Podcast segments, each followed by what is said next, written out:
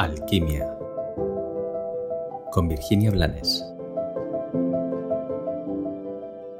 Como sabes, utilizo este espacio para compartir contigo reflexiones que yo me hago constantemente.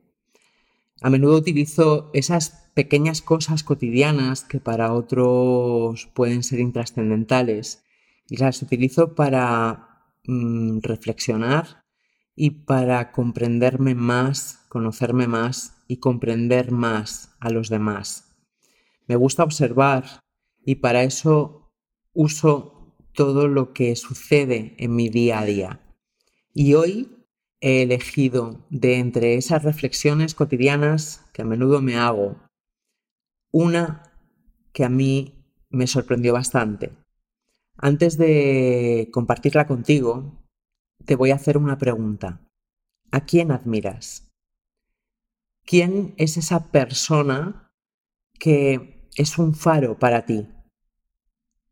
Donde tú pones tu mirada y a quien tú quieres, eh, consciente o inconscientemente, entre comillas, imitar u honrar. ¿Quién es tu referente? Y mm, lo interesante sería que te respondieras antes de seguir escuchándome.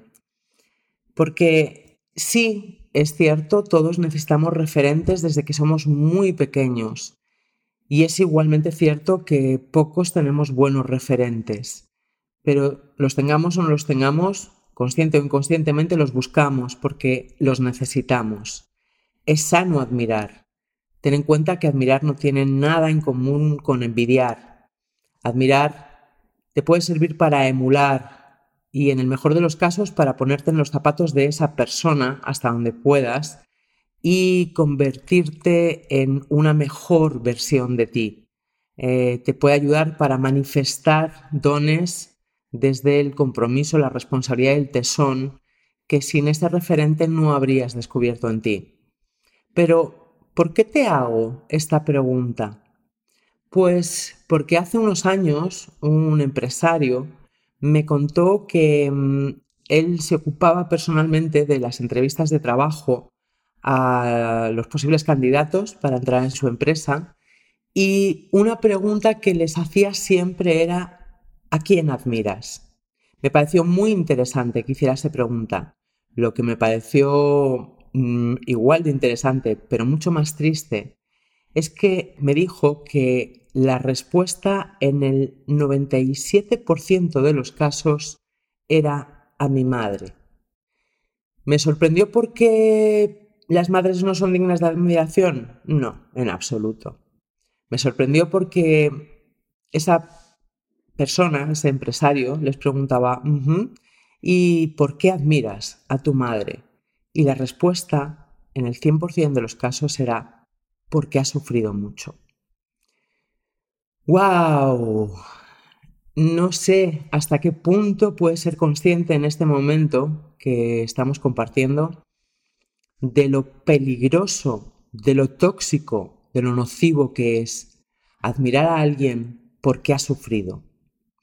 Yo sé que muchos de nosotros, por un amor malentendido y por lealtad ciega, ponemos un límite a nuestra felicidad allá donde hayan puesto el límite a la suya nuestros padres. Y mm, sobre todo las mujeres tendemos a cargar, a hacer nuestro el sufrimiento de nuestras madres. Es un homenaje aciago y absurdo. Es una forma de lealtad a, algo absolutamente innecesario como es el sufrimiento, donde perdemos la lealtad a nuestra alma, a nuestra esencia y a nosotros mismos. No creo que en ningún caso y bajo ninguna circunstancia sea argumentable la salubridad de admirar a alguien porque ha sufrido. Yo admiro a personas, pero admiro a personas por cómo se han manifestado o se manifiestan, por cómo han crecido, por cómo se han convertido en una versión de éxito, que no de fama, por cómo se han realizado o se están realizando. Admiro a personas consciente de que en todos los caminos existe sufrimiento, hasta que crecemos suficientemente en conciencia y lo dejamos atrás.